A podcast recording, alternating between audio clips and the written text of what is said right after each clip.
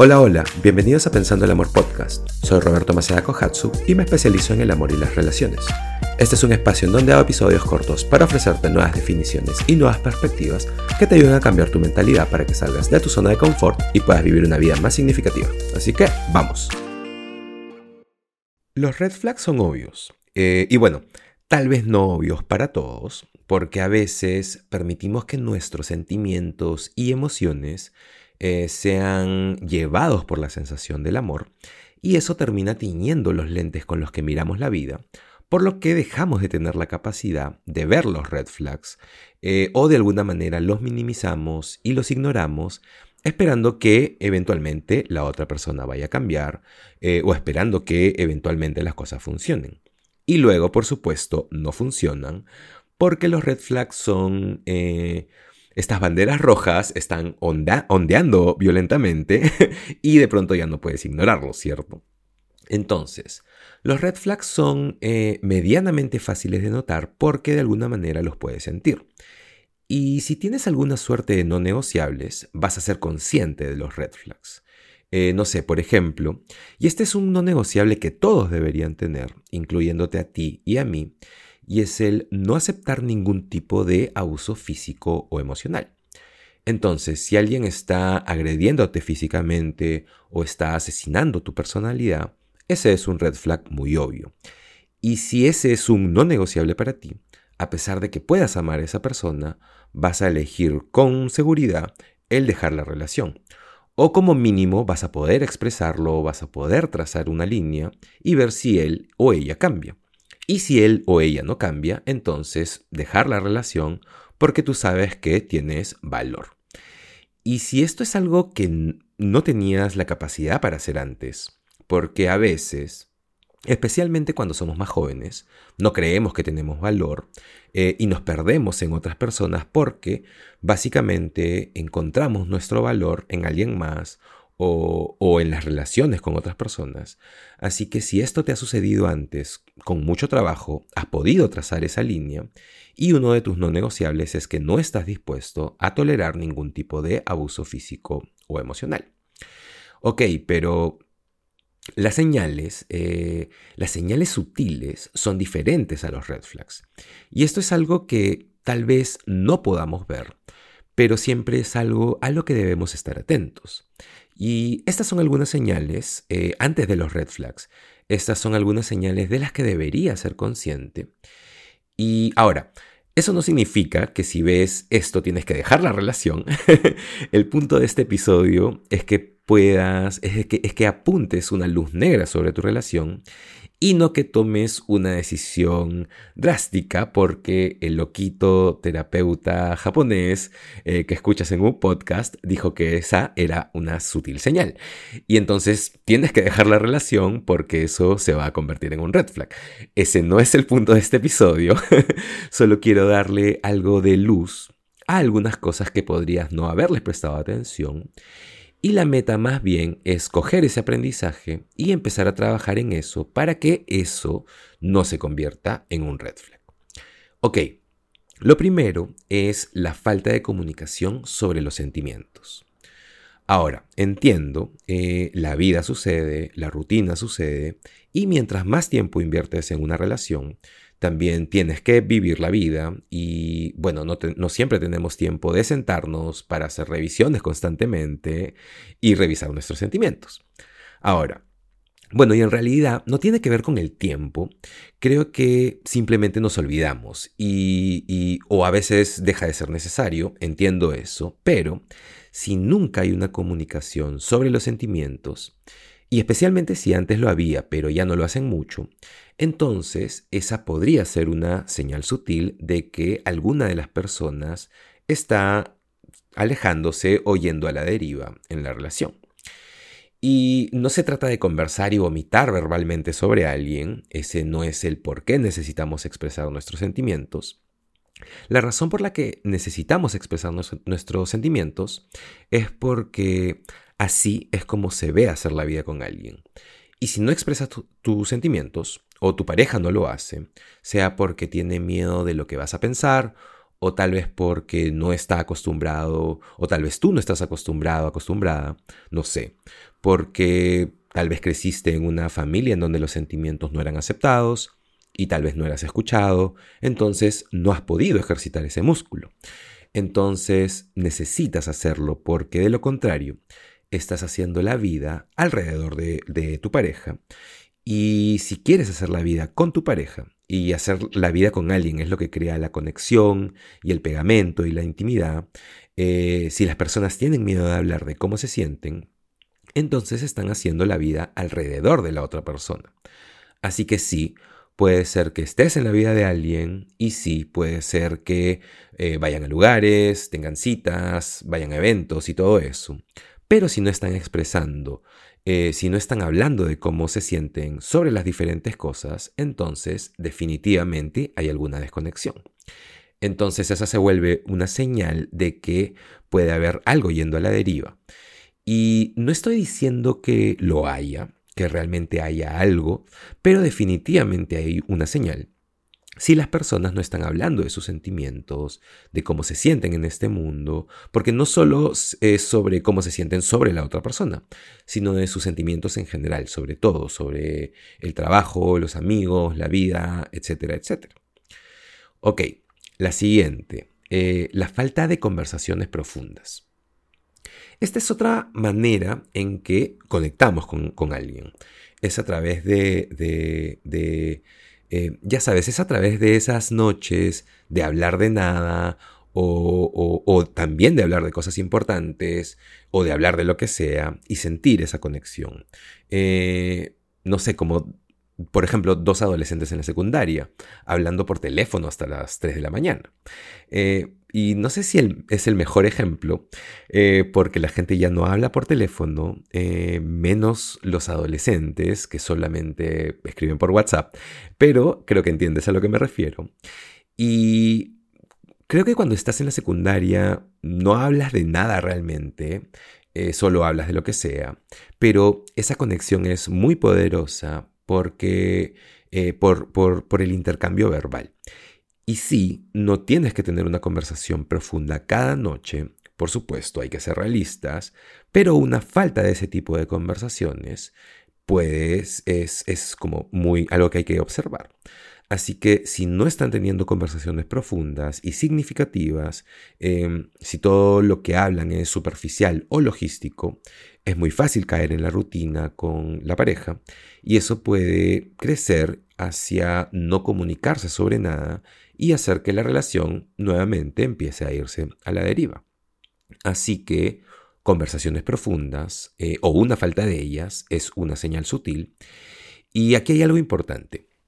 Si nunca has tenido una conversación profunda con tu pareja, eh, y bueno, si nunca la has tenido, lo primero que me pregunto es por qué estás con tu pareja, pero eh, en ese caso puede que no sea una señal porque nunca ha sucedido, pero igual, eh, aún así creo que es necesario.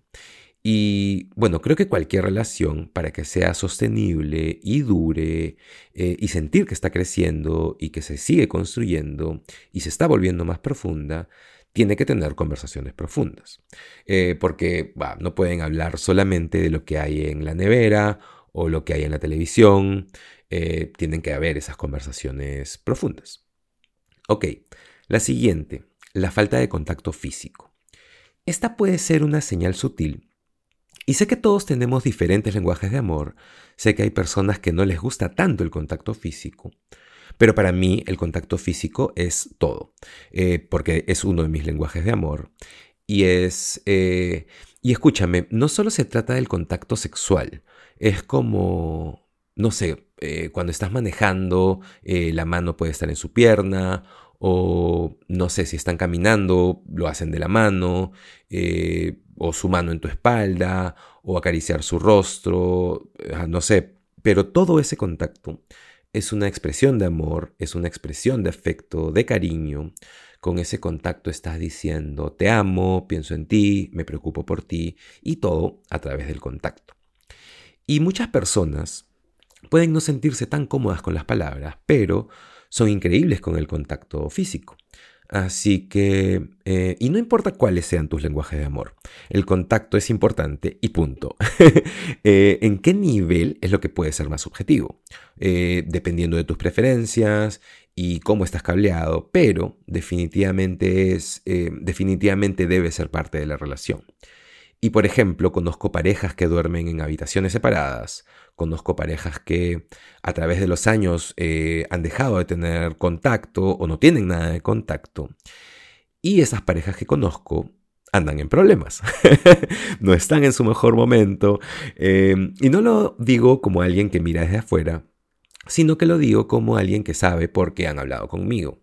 Y la falta de contacto físico definitivamente crea eh, o hace que la relación empiece a irse a la deriva porque las personas empiezan a sentirse solas o eh, cada vez menos em, eh, observadas por la otra persona.